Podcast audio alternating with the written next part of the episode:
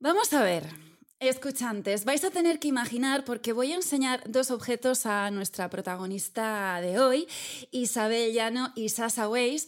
Así que Isabel, ¿qué ves?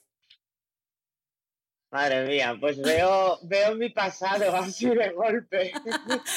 bueno. Sí, el, el, el disco me, me, recuerda cuando empecé en la universidad, madre mía, y el calcetín, pues que te voy a decir que me apetece coger unas tijeras de ah, Bueno, pues vamos a empezar, dentro cabecera.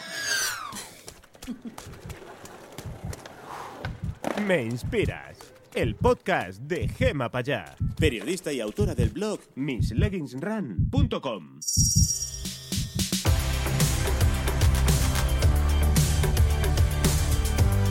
Isabel Llano y Sasa Weiss, bienvenida a Me Inspiras. Muchas gracias, bonita. Un placer. Wow, el placer es, es mío, ya te lo he dicho nada más arrancar. Qué, qué ilusión, ¿no? Yo creo que en esta vida es bonito tener ilusión cuando hacemos las cosas, así que, wow, yo estoy hasta nerviosa, hasta nerviosa. no, qué va, no te creo. Bien, pues a los escuchantes eh, ya les he avisado y ya lo han podido percibir que te he mostrado dos objetos. Y has dicho que uno era un disquete y el otro era unos calcetines que ya querías utilizar unas tijeras. Eh, ¿Por qué has dicho lo más importante? ¿Por qué has viajado al pasado? Bueno, pues porque el, el disquete, pues fíjate, nos recuerda a los de mi generación, ¿no? Yo creo que muchos no saben ni de lo que estamos hablando fue como, como empezamos, ¿no? Con los ordenadores, cuando empezaron a entrar en nuestra vida en el día a día. Yo estudié además la carrera de Ingeniería Técnica Informática, así que lo estuve muy de cerca y me recuerda, pues, pues, sí, pues buf, tenía yo unos montones de disquete en casa que para qué, de todo tenía ahí. Y, y, el calcetín, pues bueno, fue como empezó todo, cómo cambié precisamente de esa profesión de informática a la que es mi profesión actual con un moño con unos calcetines. Ay, lo, vamos a, lo vamos a ver más adelante, o no, no lo sé. Porque Isa, eres. ¿Isa o Isabel? ¿Cómo te llamo? Isa, me llama todo el mundo Isa, la verdad, poca gente me llama Isabel. Isa, pues Isa. Eh, eres nacida en Gijón, madre de dos hijos. Como has dicho, ingeniera informática.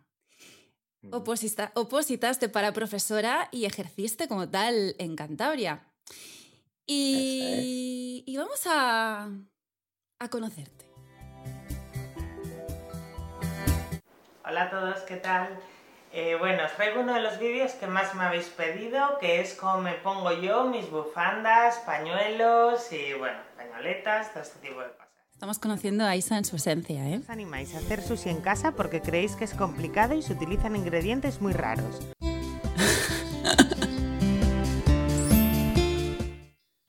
Hola a todos, ¿qué tal? En este vídeo os voy a contar un cuidado express para suavizar el contorno de los ojos. Se me ocurrió el otro día viendo un anuncio de esto. Si hay una palabra que te representa son truquitos. Sí, siempre, siempre fui muy de truquitos. De hecho, yo creo que por eso acabé dedicándome a esto, porque siempre, antes de ser Isa Sagüez, digamos, siempre, bueno, trabajé muchos años en el corte inglés, por ejemplo, y yo me acuerdo de mis compañeras de complementos de mujer que me decían siempre, a ver, que seguro que Isa para esto tiene un truco, ¿no? Porque siempre yo alguna cosilla tenía para, para solucionar los problemas del día a día. Ajá. Y, allá por 2009, eh, vamos a ir a los calcetines, ¿no? Porque un día decidiste grabar un truquito de belleza y diréis, ¿qué tienen que ver los calcetines con un truquito de, de belleza? Los, eh, ¿Te apetece recordarlo? Venga, me da vergüenza. Vamos.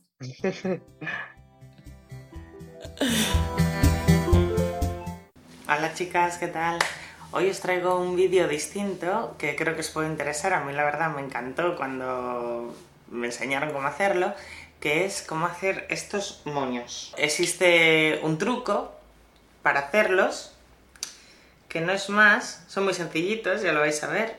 Igual este en concreto no os suena, porque este me lo he hecho yo y eso es lo que os voy a enseñar, que es el famoso Donus de Claire. Son dos calcetines.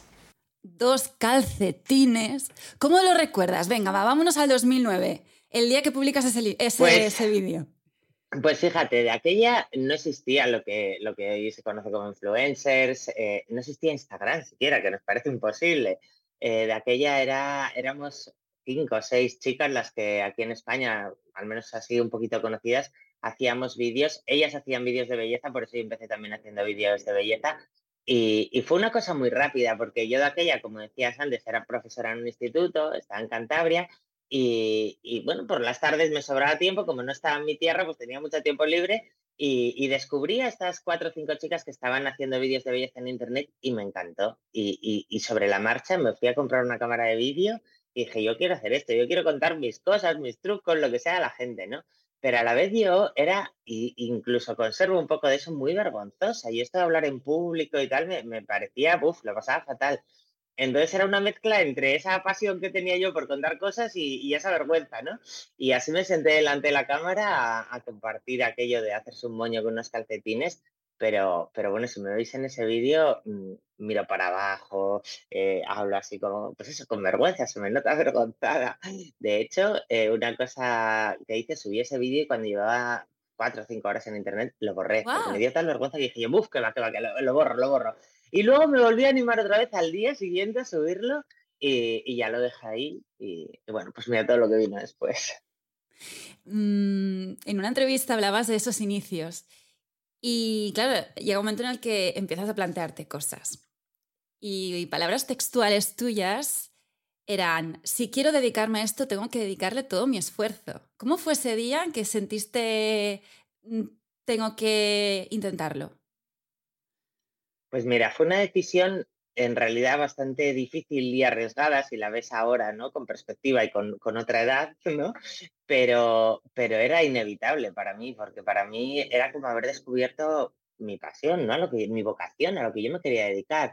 Yo toda la vida quise dedicarme a algo que tuviera que ver con la comunicación. De hecho, quería haber estudiado publicidad, pero bueno, en mi familia me dijeron un poco, ah, irte a Madrid, no sé, piensa algo mejor que esté aquí en Asturias y tal y acabé de rebote en ingeniería informática, que, que, para nada era lo que yo quería estudiar, ni, ni me llamaban nada. Se metieron mis amigos ahí y dije yo, bueno, por lo menos tengo amigos. Y el resto vocacional fue lo que, lo que estudié. Me costó Dios y ayuda acabar la carrera y cuando la terminé eh, hice posiciones para ser profe porque al final era una forma de, de redirigir esa carrera que había estudiado, que no era lo mío, a algo que sí me gustaba, ¿no? A la enseñanza.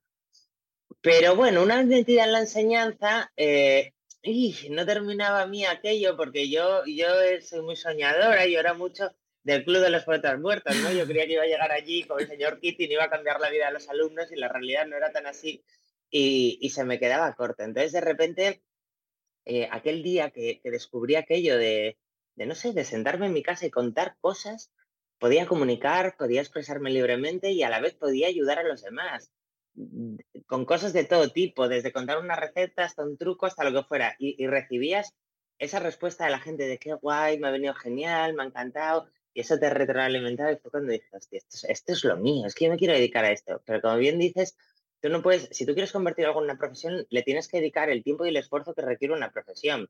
Y para mí era un hobby, yo tenía mi profesión de profesora y a la vez hacía esto. Entonces era como, no puedo dedicarle todo si sigo teniendo una profesión aparte. Entonces, un día que la verdad tuve ahí el empujón de la tele porque llevaba muy poco, llevaba cuatro o cinco meses y me llamaron de Antena 3 para hacer un programa y ahí fue cuando dije, es ahora o nunca. Y, y dejé eh, mi, plaza en la docencia y, y, me lancé a esto. Dije, mira, si sale mal, me pongo a clases particulares, lo que sea, y ya está. Y así fue. Porque, ¿cómo te llamabas? Eh, porque ahora tenemos nombres, ¿no? Eh, youtuber, influencer, ¿cómo? ¿a qué te dedicas?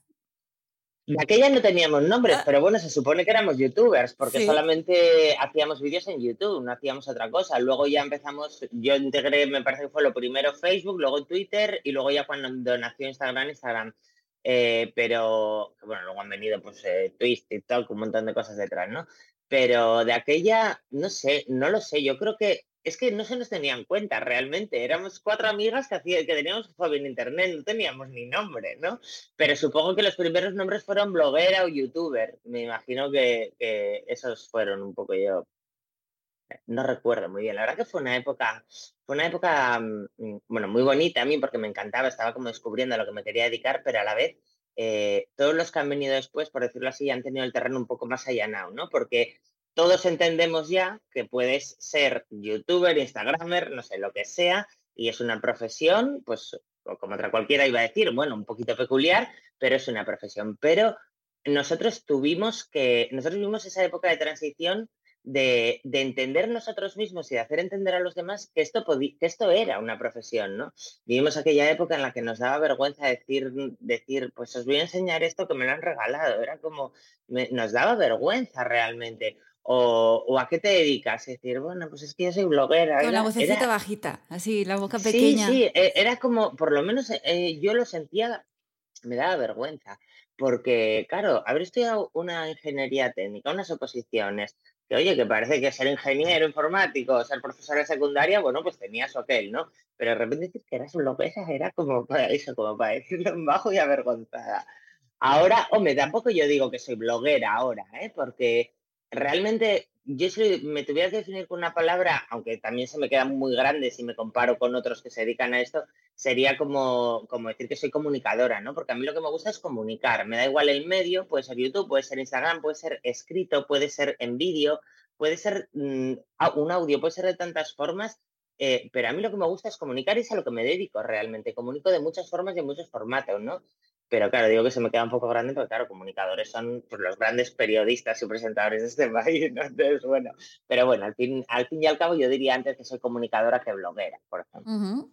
Y esas primeras veces, porque siempre hay una primera vez. Y claro, no te voy a lanzar la pregunta, ¿cuándo fue tu primera vez? Porque se queda un poquito así en el, en el aire, pero quiero ir ahí al... La primera vez de Isasa Ways que nunca olvidará. O sea, la que nunca olvidarás. ¿Hay una en concreto? Pero primera vez respecto, respecto a tu proyecto. Una primera vez, bueno, quitando el del moño. Pues mira, eh, para mí fue clave, eh, es lo que te digo, es ese momento en el que decidí dejar mi profesión y dedicarme a esto, porque era muy arriesgado. Eh, no es como ahora. Ahora, bueno, ya sabemos que esto puede ser una profesión más o menos difícil, porque es verdad que también podríamos decir antes no había tanta gente y ahora somos muchísimos, ¿no? Pero, pero de aquella era muy incierto realmente dejarlo todo para algo que no sabía si iba a poder ser tu medio de vida, ¿no? Entonces, eso fue el punto de inflexión más importante. Eh, decir, bueno, pues, pues lo dejo todo. Yo decía, madre de Dios, todo lo que he estudiado, con todo lo que me ha costado para acabar siendo bloguera. Yo me acuerdo que esto me lo decía mucho a mí misma. Eh, y luego también hubo otro punto de inflexión mm, más, eh, bastante más adelante, bueno, no sé si tanto, que fue cuando realmente me empecé a sentir orgullosa de lo que hago. Porque mm, durante un tiempo bastante grande, ya no solamente, bueno, jolín, yo ya me ganaba la vida dignamente, ¿no? Al principio fue ese momento de incertidumbre, pero bueno, cuando ya tenía un sueldo y me ganaba bien la vida, eh, durante mucho tiempo, eh, bueno, no dejaba de decir, al final yo lo que hago quiero decir, lo podría hacer cualquiera, ¿no? Sentarme delante de una cámara y hablar. Yo no he descubierto aquí nada importante, ni salvo vidas, ni no sé, era como una profesión mm, de la que no estar muy orgullosa, digamos, ¿no? Pero sí que hubo, no, no, sé qué fue exactamente, creo que fue una acumulación de cosas, como pasa muchas veces en la vida, ¿no? Que vas como acumulando, acumulando y de repente hay como un clic que lo cambia todo. Bueno, pues hubo un momento en que realmente empecé a sentirme orgullosa de mi trabajo orgullosa de, empecé a sentir que yo tendría un algo, no sé qué, que, conecto con la gente, que comunico bien, que, se me da, que esto es lo mío, ¿no? Y, empecé a sentirme orgullosa. Qué importante y, es eso. Y eso lo cambió, lo cambió todo, porque eso hace que este mundo, una de las cosas más difíciles que tiene es eh, la exposición, eh, bueno, pues, eh, iba a decir a las críticas, no, porque las críticas son maravillosas en todos los aspectos de la vida, te ayudan a, crecer, a mejorar, a reflexionar, a darte cuenta de tus propios errores, ¿no? Pero no las críticas, el ataque, vamos a decir, ¿no? E, esa parte de ese ataque gratuito, porque sí, constante, es, es difícil de gestionar. Y en el momento que empiezas a sentirte orgulloso de quién eres y de lo que haces, es muy fácil de gestionar. O sea, realmente carece totalmente, le quitas toda la importancia. Entonces eso me lo cambió todo. Eso me hizo sentirme orgullosa, feliz y libre eh, en mi profesión y a partir de ahí ya solo era disfrutar. Disfrutas tú y haces disfrutar a tu audiencia, porque esto no sería posible sin ellos. ¿Qué papel tiene tus seguidores, tu audiencia, a la hora de escoger un contenido u otro? A ver, no sé si a la hora de escoger el contenido, que también, pero en absolutamente todo lo que hago en mi profesión, para mí la gente que me sigue es eh, todo. Todo yo leo todos los comentarios, todos, en todas las redes sociales. Eh, procuro contestar, digo procuro, a ver, contesto, contesto absolutamente a todo. Lo que pasa es que Instagram tiene que cuando tienes muchos seguidores, cada vez que entras solo te muestra, digamos, los últimos comentarios. Entonces, si me haces una pregunta y luego han venido otras 30 en un vídeo de hace 20 días, pues es probable que no lo vea. Pero si no te contesto es porque no lo he visto. Si yo lo veo, contesto a todo. Me es más difícil gestionar los privados porque son muchísimos. Entonces, hay días que digo, venga, voy a sentarme a contestar privados dos horas. Venga, me pongo pum, pum, pum y contesto. Pero, pero me quedan muchos en contestar. Hasta ahí no llego, ¿no? Pero les tengo, mm, o sea, no, les tengo les tengo cariño, les tengo un respeto absoluto, eh, les tengo, mm, no sé, eh, para mí son todo. Realmente, obviamente soy consciente de que si ellos no estuvieran ahí, esta no sería mi profesión, pero va mucho más allá. Yo soy una persona muy, muy empática y, muy, muy sensible, lo soy realmente, ¿no? Y de hecho yo creo que, me dedico a esto por eso, por esa necesidad de, ayudar a los demás, este saber ponerte la piel de los demás, y, yo realmente mm, me pongo en la piel de, la gente que me sigue, por eso creo que conecto también con ellos y les cuido mucho, procuro, esto lo hago en mi vida también, pero soy muy cauta con lo que digo, me intento poner en la piel de quien te está viendo, no causar ningún tipo de daño, porque podemos hacer, sin darnos cuenta, ¿eh? podemos hacer daño más del que creemos y, y observo mucho y si por ejemplo pues publico alguna cosa y leo comentarios al respecto de bueno que veo que igual por algún motivo eso ha podido dañar o no ha sentado bien siempre le doy una vuelta y pienso cómo hacerlo. Mi único objetivo de verdad bueno obviamente es mi profesión y, y vivir de ello por supuesto todo el tiempo que pueda porque lo amo. Pero mi único mi objetivo mi leitmotiv si pudiera decir es que todo el que entre en mis redes sociales se vaya sintiéndose un poquito mejor, sea por lo que sea, porque le alegré el día, porque le saqué una sonrisa, porque le conté algo que le vino bien, por lo que sea. Y nos sacas una sonrisa porque voy a poner eh, un audito que es que somos... Ay, madre, ¿no? Es que eres, eres tú y nos sentimos muy identificadas con esto. ¿Cómo estáis? A ver, grabo este vídeo para deciros que estoy súper orgullosa de vosotros, de los piñones pibones, de cómo hmm. hemos empezado este movimiento y cómo estáis todos a tope. A tope, energía, piñones, pibones, ¿qué es esto de, Porque yo sé lo que es, pero eh, igual hay alguien que nos está escuchando que dice, ¿piñones? ¿Qué, qué dice? Sí, lo de los piñones realmente fue una anécdota. Eh, ese, mi audiencia se autodenominó Piñones. Fue una anécdota porque yo tengo una gran amiga, Alicia, que todos los días por la mañana pues nos escribíamos en WhatsApp, venga, vamos arriba, no sé qué, empieza el lunes, lo que sea, ¿no? De ánimo entre amigas.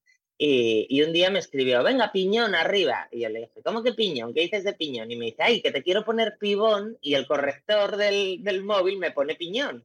Entonces conté esto y alguien dijo, pues yo soy un piñón que te sigo desde León, pues yo soy un piñón de no sé dónde. Y empezó así la cosa y, entonces, bueno, luego ya empezamos a hacer pues, la típica analogía, ¿no? Los piñones pues se juntan y hacen una piña. Y realmente la comunidad que me sigue eh, somos una piña. Llevamos juntos muchísimo tiempo. Tú te das cuenta que hay gente que lleva conmigo 15 años. Desde por la mañana que hay gente que me dice, Isa, es que estás conmigo desde que me levanto porque te pongo para desayunar. A ver qué me cuenta Isa. O, o me voy a la cama contigo y es lo último que veo en el iPad antes de dormir.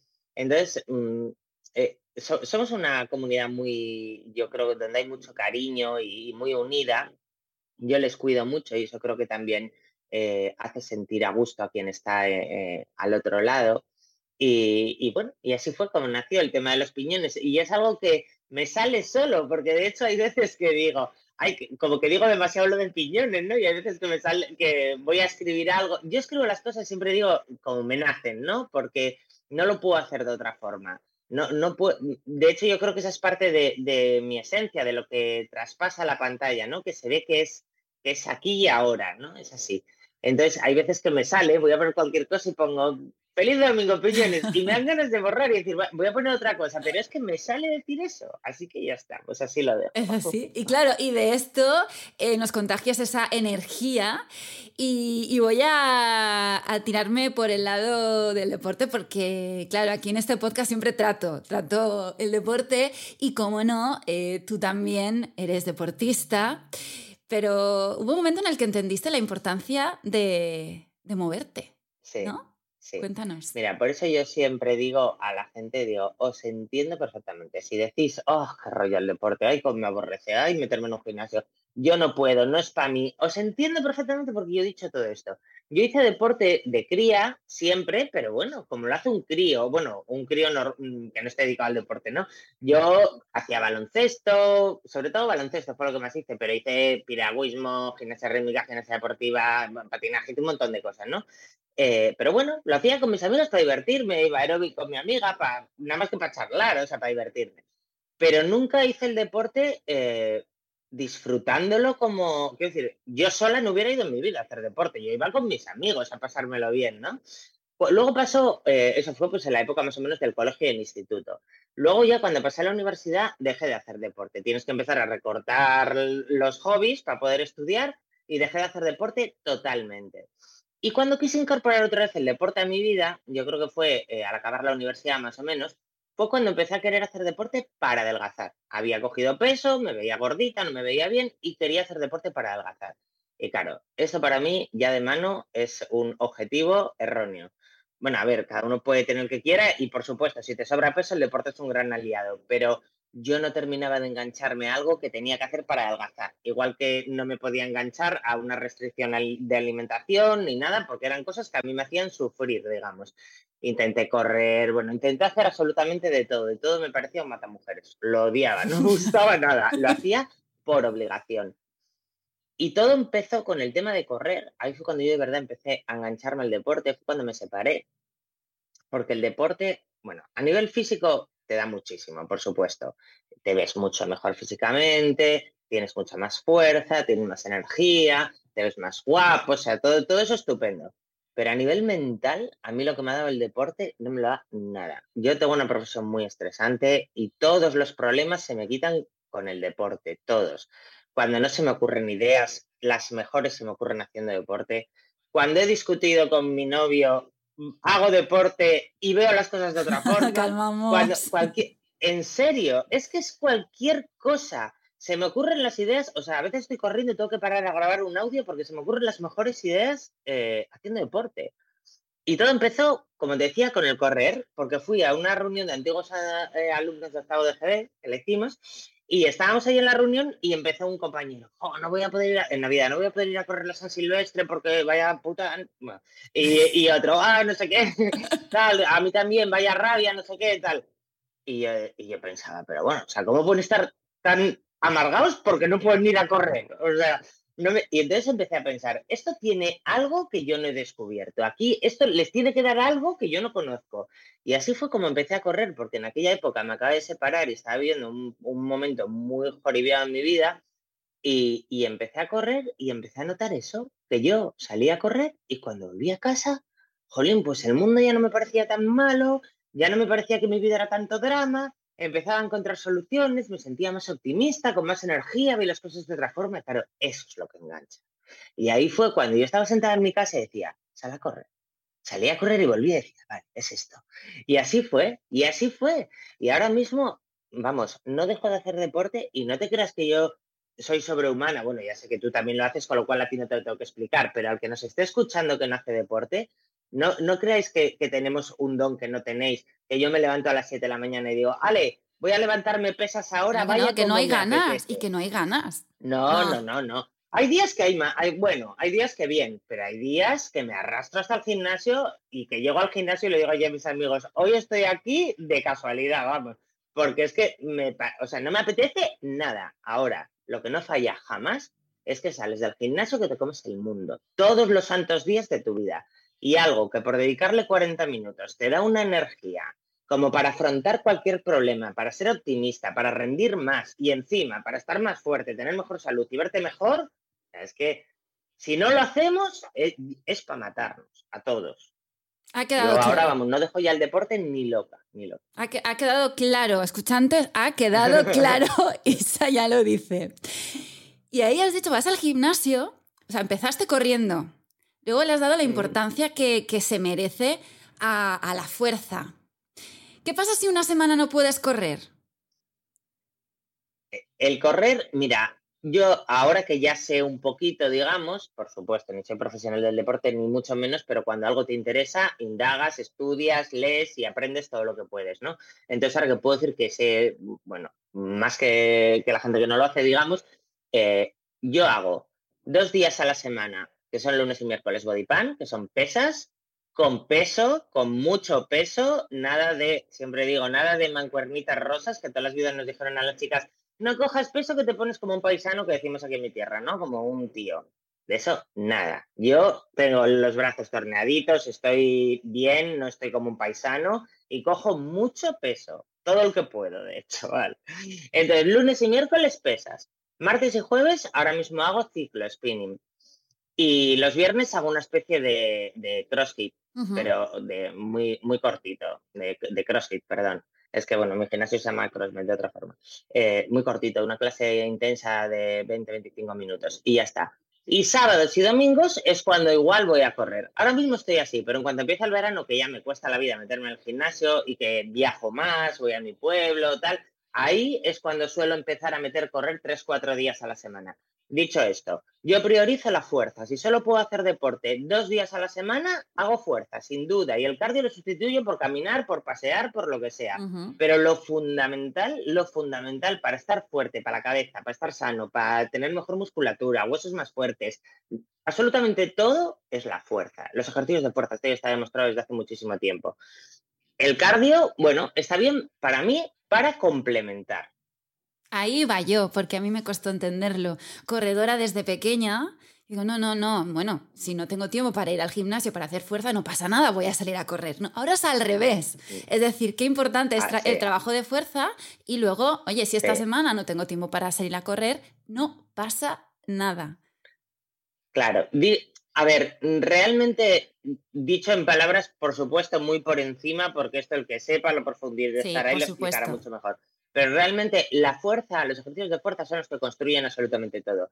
Y el cardio, entre comillas, es para quemar calorías y para, para sí, para el corazón también, para los ejercicios cardiovasculares, bueno, para hacer que tengamos mejor actividad del corazón, digamos.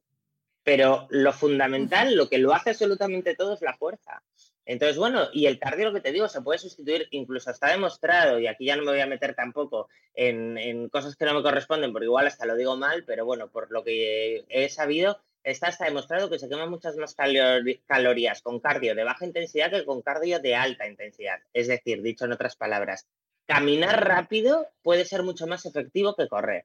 Así que yo corro porque me encanta correr, ¿sabes por qué corro? Porque la sensación al acabar de correr 10 kilómetros, por ejemplo, no me la dan nada. ¿Por qué coincidimos todos hay- en eso? Por No lo sé. Yo creo, yo creo que porque es uno de los deportes, en mi opinión, o por lo menos en, en mis carnes, digamos, que más esfuerzo eh, requiere. Yo puedo hacer una clase de body pan y termino cansada, puedo hacer una clase de spinning y termino cansada, pero a mí no me ocurre nunca estar en una clase de body pan y a mitad de clase que te empieza la cabeza, déjalo ya, déjalo ya, porque puedo con la clase.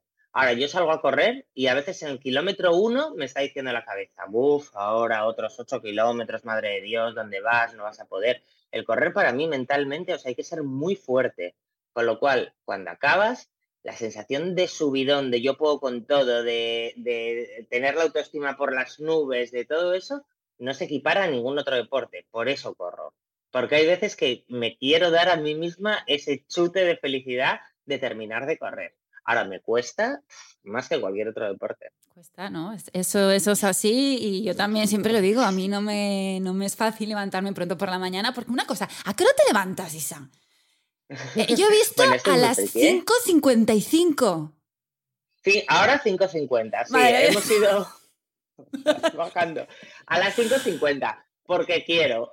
Porque te da la Eso es lo gana, heavy. punto. Porque hay mucha gente que me dice, ay, yo también me levanto a esa hora porque tengo que trabajar a las seis y media. Ya, pero yo no. Yo me levanto a esa hora porque quiero. Pues esto es porque, eh, bueno, viene a raíz de leer muchos libros y cosas, pues como el Club de las 5 de la mañana y todo este tipo de cosas, ¿no? Y, pero es verdad, eh, cuando tú empiezas el día, yo siempre hay muchas tareillas que quieres hacer. Por ejemplo, una de mis cosas era aprender inglés, que lo he dicho hasta la saciedad. El inglés se me ha dado siempre mal, la verdad. Tengo un nivel de inglés bastante regulero, el de la carrera y para de contar. Y ha sido siempre, realmente, mm, no puedo decir que lo necesite para nada en mi vida, ¿no? Porque yo, aunque adquiera un nivel de inglés alucinante, yo no voy a ponerme a grabar vídeos en inglés, ni mucho menos. Yo voy a seguir, como siempre, para, para mi audiencia, ¿no? Pero, mm, pero en lo personal, es ya un reto personal aprender inglés. Pero mira, te voy a decir una cosa. Recientemente he decidido que lo dejo. Sí, porque le he dedicado ya tanto tiempo de mi vida y tanto esfuerzo y, reconozco que no. Y he probado todo, he probado de todo. A traducir canciones, a ver series en inglés con subtítulos en inglés, a irme a cursos a otros países de inglés. Y sí, aprendo, pero se me va rápido. Me, siento que vuelvo al nivel básico cada poco, se me olvidan las cosas no sé, no, no soy muy negada para el inglés realmente. Entonces, el motivo de empezar a levantarnos a esa hora era que yo, pues uno de mis propósitos era estudiar inglés y nunca encontraba momento en el día. Se me pasaban las 24 horas y no había estudiado inglés. Entonces dije, pues se acabó. A partir de ahora me levanto todos los días a las 5.50, me preparo un café y de 6 a 7 estudio inglés todos los santos días. Y lo he estado haciendo durante muchos meses. Hasta que ya te digo que recientemente he decidido que el inglés para mí va a ser un hobby y lo único que voy a hacer va a ser ver series de risa en inglés, porque me lo paso pipa. Yo empiezo el día viendo un capítulo de Friends, que es una, de mis series favoritas. Me, mira, me echo unas risas y voy para el gimnasio ya con una alegría que digo, esto no es mejor forma de empezar el día, y ya está. Y lo hago como hobby, pero ya no tengo ese objetivo de aprender inglés porque me he dado cuenta que todas las horas que le echaba al inglés, si se las hubiera echado a leer libros, a aprender, no sé, una habilidad de cualquier otro tipo, ahora mismo sabría hacer mil cosas porque le he dedicado un montón de tiempo. Así que el otro día lo, avancé ya a mi familia como noticia. Dije, tiro la talla con inglés, acabó. ¿Pero mantienes el mismo horario?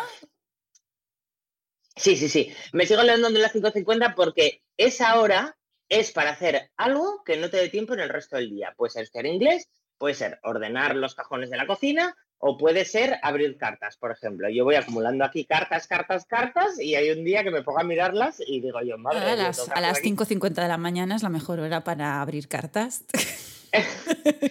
de, 6 a 7 es la hora para hacer las cosas que no te da tiempo durante el día. Está guay porque yo todos los días me meto ahí cuatro o cinco tareas. Bueno, una es ver un capítulo de Friends que son 22, 23 minutos, pero luego el resto pues hago alguna cosa de esas. Me meto ahí cuatro o cinco tareas y ya cuando vas a hacer deporte a las 8 de la mañana, ya, te echaste unas risas. Aprendiste, quiero que un poco de inglés y hiciste las tres o cuatro tareas que venías arrastrando desde hace no sé cuánto.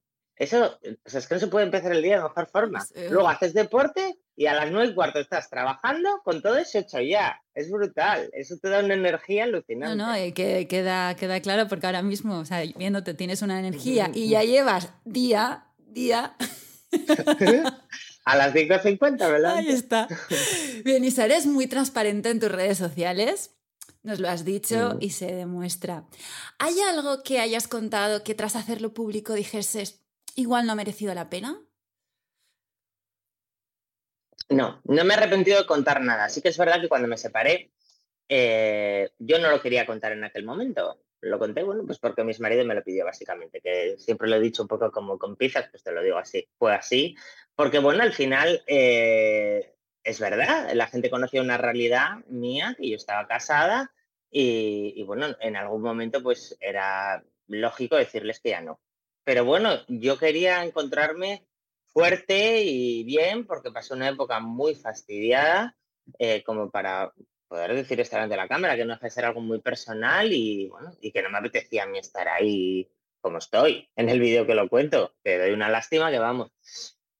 Pero bueno, él me dijo que lo dijera porque, bueno, yo qué sé, pues, eh, pues también, oye, yo qué sé, porque, no sé, no sé por qué. El caso fue que tal y lo hice y grabé ese vídeo. Entonces, Arrepentirme no, pero no fue mi decisión y, no era el momento para mí para contar aquello. Pero bueno, tanto como arrepentirme no. El resto de cosas, yo obviamente como a todo el mundo me han pasado cosas malas, muy malas, malísimas Y, aunque parezca que no, porque yo tengo esta energía y esta, este optimismo y esta fuerza ante la vida y parece que, ay, pues igual es que vive en un mundo de piruleta, para nada. Eh, yo he pasado cosas muy gordas que no os he contado, pero muy gordas y, lo he pasado realmente mal. Pero pienso que todo lo alegre y optimista que soy, de cada palo que me he llevado, más alegre y más optimista he salido, de verdad te lo digo. Eh, eh, lo tengo clarísimo, que las peores cosas que he vivido son las que me han hecho ser más yo todavía. Y, entonces hay cosas que no he querido contar y no las he contado. Mm, lo que he contado, no me arrepiento. Eh, conté, por ejemplo, los temas de mis abortos, no porque yo quisiera contar algo tan personal mío, sino porque yo quería ayudar a los demás, es lo que te dije desde el principio, Gemma. Yo me dedico a esto sobre todo para poder hacer, para poder hacer todo el bien que pueda antes de irme de este mundo, cuanta más gente pueda. Y cuando yo tuve mi primer aborto natural, que mira, pues por ejemplo, en, yo creo que en internet he sabido que tuve dos o tres, realmente tuve siete, porque vinieron muchos más después, pero esos ya no los conté. Aquí iba a andar diciendo, he tenido otro aborto, eso ya no aportaba nada, ¿no?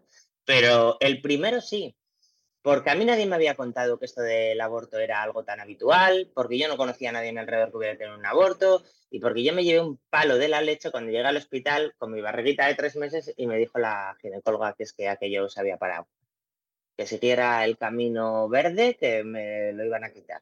Yo me llevé un palo que no entendí nada. En mi familia, todo el mundo, pues en nuestra familia nadie ha tenido nunca, no sé qué tal. ¿Puedo hacerlo yo público? Y ahí mi madre me salieron abortos por todos los lados, amigas, familiares, todo el mundo había tenido un aborto.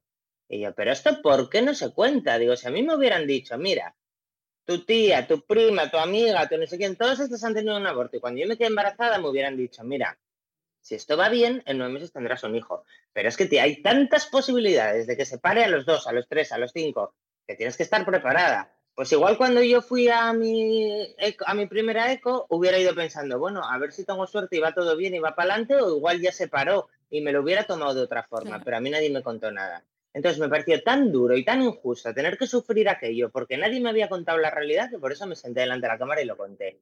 Han pasado, pues fíjate, después de los siete abortos nació Sancho que tiene ocho añitos ya, pues fíjate si llovió desde que conté aquello. Bueno, pues de verdad, Gema, yo casi me atrevo a decir que si hago una media todas las semanas, recibo algún email, algún privado, lo que sea, agradeciéndome aquel vídeo. Hombre, no dejé de desnudarme y de contar, algo muy delicado de mi vida en aquel vídeo, pero ha ayudado tantísimo que, que no jamás me arrepentiría de haberlo hecho. Me siento muy identificada contigo porque yo también hice público, a nosotros nos está costando. Eh, estamos ¿Ah, en, pues proceso, en proceso de, in vitro y, claro, eh, sabes que es complicado quedarte de forma natural y cuando llegas a in vitro te piensas de que va a ser todo muy fácil. Sí, muy fácil. Y, y llega un momento en el que sí, cuando te quedas embarazada dices, vale, ya está hecho, pero cuando ese latidito no funciona se te cae el mundo encima. Y sentí eso, mismo que tú, por lo que tú, lógicamente nunca va a ser igual, las, experiencias de, cada persona van a ser diferentes, pero la sensación de estar ocultando algo tan mío y, decir, y es que igual esto puede ayudar a, otra, a otras parejas. Y ayuda.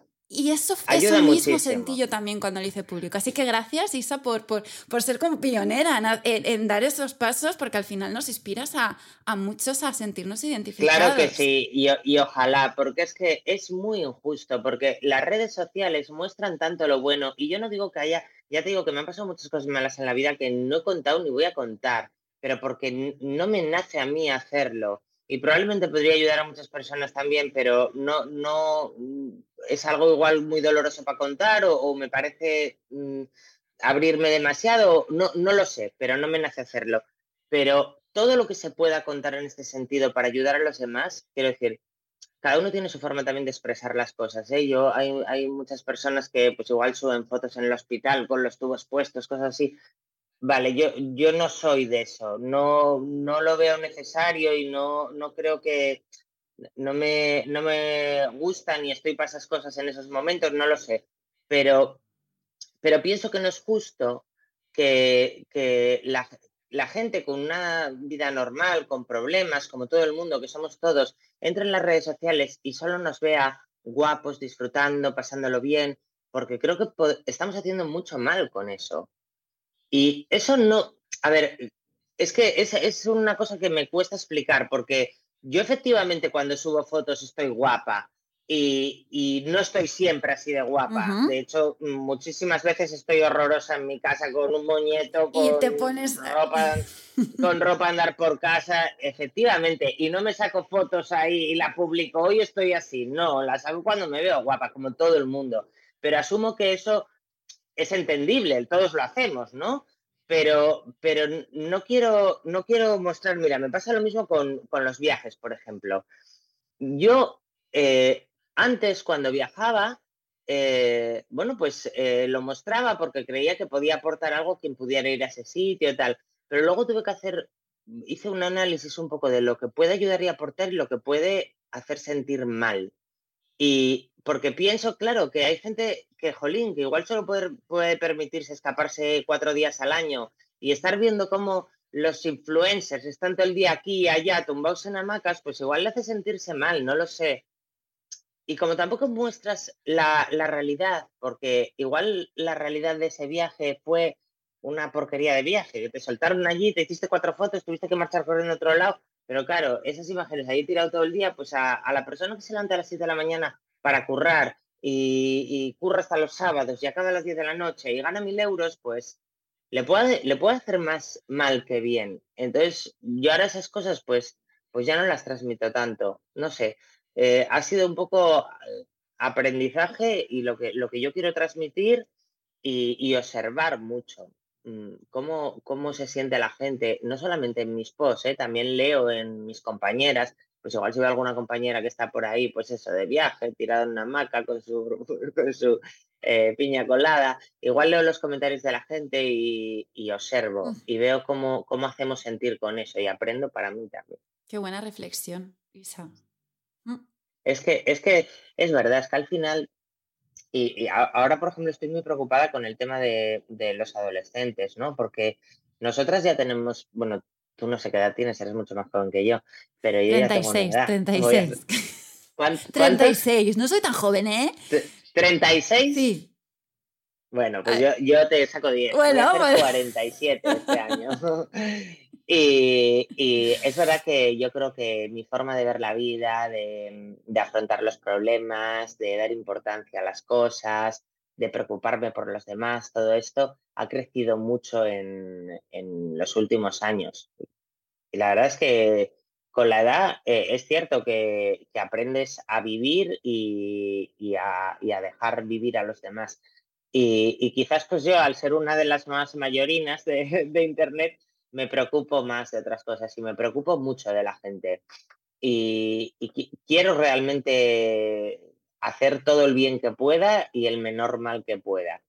Y claro, no todos estamos en capacidad de hacerlo, porque los que nos dedicamos a esto, pues claro, hay, hay chavalinos, yo lo entiendo, yo no tenía esta forma de preocuparme por los demás con 20 años. Y tú tienes 20 años y te pagan una pasta por estar todo el día en las Maldivas tirado, no sé dónde y tal, pues, ¿qué más te da en ese momento de tu vida si hay una señora en Cuenca a la que le está pareciendo mal? Pero cuando ya tienes otra edad, ya ves las cosas diferentes. Quiero decir, ¿qué le aporta a esa señora que yo está aquí tomándome esto? ¿Y, y qué mal le puedo hacer a alguien mostrando esto? Entonces, yo siempre, es verdad, es curioso porque lo llevo en las venas. Es decir, yo no me planteo cuando voy a publicar algo, no me planteo, ¿esto va a hacer bien? ¿Esto va a hacer mal? ¿Esto cómo puede sentar? No. Mm, digamos, pasa por mi filtro y me sale o no me sale, ¿no? Es así, es natural. Pero claro, son, uno, mi forma de ser, que es así, y eso lo tengo, como no lo tengo que impostar, digamos, me, sale solo. Y dos, la experiencia. Llevo 15 años dedicada a esto y soy muy concienzuda. Llevo 15 años leyendo, observando, mirando qué gusta más, qué menos en mí y en los demás. Y todo eso me, ha ido enseñando a, cómo comunicar, a qué quiero comunicar, a por qué cosas paso y qué cosas no. Mirar el, lado del aprendizaje de las redes sociales, ¿no? que se aprende mucho de las redes sociales. Muchísimo. Bien, Isa, vamos a ir terminando. pero voy a, a, a irme a una charla tuya te pidieron que definieras con algunas palabras qué significaba para ti lo que, lo que hacías. Y pusiste ilusión, sueños, ganas, aspiraciones, pasión. Quiero aprovechar eh, este momento para que los escuchantes hagan ese mismo ejercicio que hiciste tú, que a veces se nos olvida lo que estamos haciendo en nuestro día a día, a lo que nos dedicamos, qué representa para nosotros. Según qué palabras escribamos, quizá nos hace replantearnos cosas o decir, bien, estoy por el camino. Y yo a estas palabras quiero añadir una más, que es a raíz de lo que he aprendido en estos días que hemos estado agendando, ahora me conecto, ahora no, qué día nos conecto. Y es el, la cercanía, Isa. qué fácil es ser cercano con la persona que tienes al lado, que igual no la conoces de nada, o con gente que conoces de toda la vida, pero ser cercano, porque todo eso suma. Así que yo sumaría esa palabra a tu lista la cercanía. Muchas gracias. Muchas gracias, pero eh, es verdad, con todo el mundo. Eh, mm, no sabes el poder, bueno, no sabes si se sabe el poder de ser amable con los demás, de prestarles atención, de dedicarles un momento de tu vida em, y lo bien que haces, que puedes hacer sentir a alguien y, y lo contrario, eh, tratando mal a alguien, ¿no? O con indiferencia o lo que sea. Bueno, aparte de que a mí no me, no me, nace, no, me nace hablar mal a nadie ni, ni tratar mal a nadie, eh, siempre pienso esto. Y para empezar, todos en la base somos iguales. Eh, cualquier persona, puedes pensar en la persona más exitosa de este mundo que nada tiene que ver ni contigo ni conmigo, o no sé, hablar de, de, cantantes de primer nivel o de deportistas de primer nivel, y en la base, en su casa, en zapatillas, son exactamente igual que tú y que yo. Tienen los mismos miedos, les influyen las mismas cosas, tienen las mismas preocupaciones. Entonces, eh, hay que tener eso muy presente, que no eres, mm, no eres más que un igual de cualquier persona que se acerca a ti. Y lo que a ti te haría sentir bien, hace sentir bien a esa persona y lo contrario, pues, pues no, no. Y eso hay que aplicarlo en tu día a día, porque además es eso que te llevas. El, el yo siempre, el, acostarte por la noche y decir, sentirte a gusto en, tus zapatos, que se dice, ¿no? Decir, qué bien lo he hecho hoy, qué bien he trabajado, qué, qué, bien me he portado con esta persona, qué feliz he tenido que hacer a esta otra, que eso, eso te da un chute de felicidad que unido al deporte lo tienes todo. Sí, eso y levantarse a las 5.50, eso es. bien, Isa. Y voy a concluir con tres frases tuyas que me han encantado ¿Qué son? Es una frase tuya que te acompaña desde el principio y es, el mejor secreto para la belleza es la felicidad. Reinvéntate, reinvéntate a ti mismo. Y la última es, al final todo saldrá bien. Y si no sale bien, es que aún no es el final. Totalmente, esa frase es de, del Hotel Marigold, se llamaba, o no creo cómo se llamaba, de, esa película que cuando la oí dije, qué es cierto. Y esto es esto sí que lo aplico en mi día a día para todo. Yo siempre que todavía, yo, yo soy de esas personas que, dice, que siempre dice, algo se tiene que poder hacer, algo se tiene que poder hacer. Y siempre que todavía se puede hacer algo, eh, no tiraré la toalla jamás por algo que yo quiera.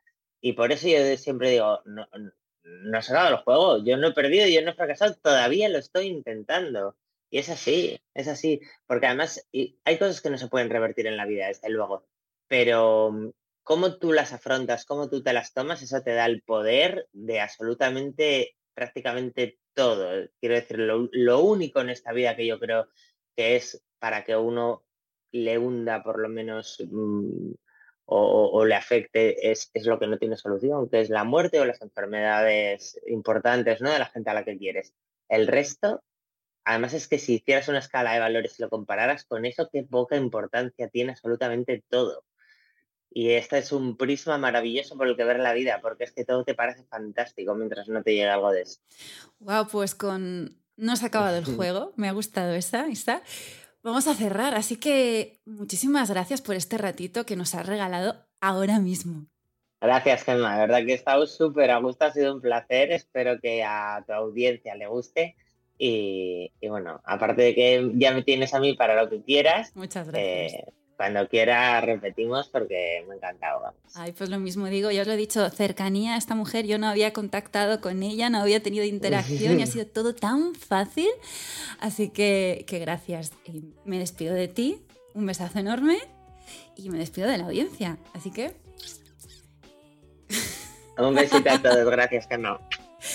Y a vosotros, eh, ya lo sabéis, pero os lo repito, gracias por este episodio, por estar un día más aquí, porque cada pasito que damos, aunque sea un pequeño pasito, merece la pena. Y eso sí, pongámosle todo nuestro entusiasmo, porque eso contagia. Y voy a volver a decir esta frase que nos acaba de decir Isa, el juego no se ha acabado. Un besazo enorme a todos. Adiós.